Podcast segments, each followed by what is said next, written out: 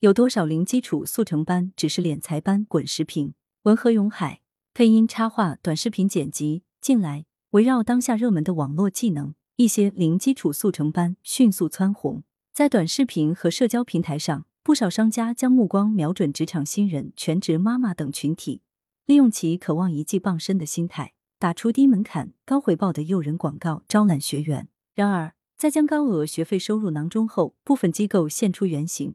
在某投诉平台上，有学员表示课程不靠谱，退款难。此前承诺的介绍兼职也未能兑现，还有人为付学费背上网贷。五月五日，《工人日报》：万贯家财不如一技傍身。近年来，职场新人、全职妈妈等群体的技能学习需求的确呈现不断上升的趋势。一些老年人在退休后也喜欢学习新知识、新技能，以期老有所乐、老有所为，重新找到生活的目标和意义。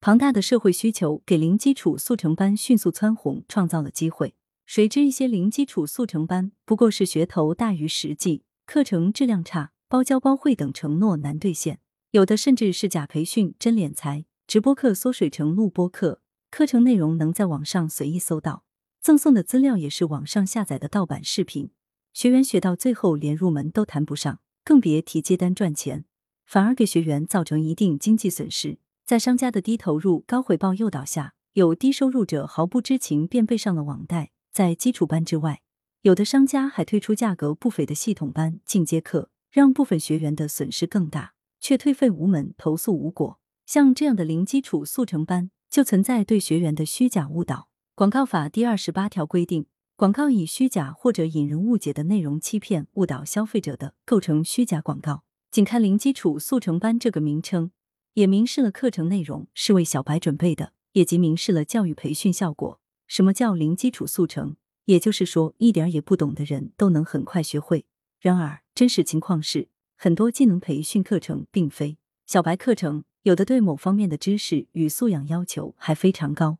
这就属于广告法所禁止的虚构使用商品或者接受服务的效果的情形。如果说那些徒有其名的零基础速成班给学员造成的虚假误导、经济损失还在其次，那么更大的问题则在于。零基础者通过速成培训掌握的某些技能，会埋下多少隐患？今年的央视三点一五晚会曝光了医美培训行业的速成班乱象，号称零基础包教包会，仅几天的小班授课学费高达五六千元，但真相是，连培训师自己都无医师执业资质，有的学员回去后就直接上手从事医疗美容，在某些速成学员操刀之下，医疗美容消费者难免智商致残。对于零基础速成班乱象，市场监管、网信等部门应进一步明晰职责划分和行政管辖权，加强监督执法力度，做到早发现、早警示、早查处。网络平台也要守土有责，对零基础速成班的宣传推广加强审核。针对监测发现的用户举报的虚假宣传现象，要酌情采取警示、屏蔽等方式处理，避免更多用户遭受损失。广大学员也要擦亮眼睛，切勿轻信零基础速成之类的说辞。羊城晚报时评投稿邮箱：wbsp.ycwb 点 com。来源：羊城晚报羊城派。责编：张琪、王俊杰。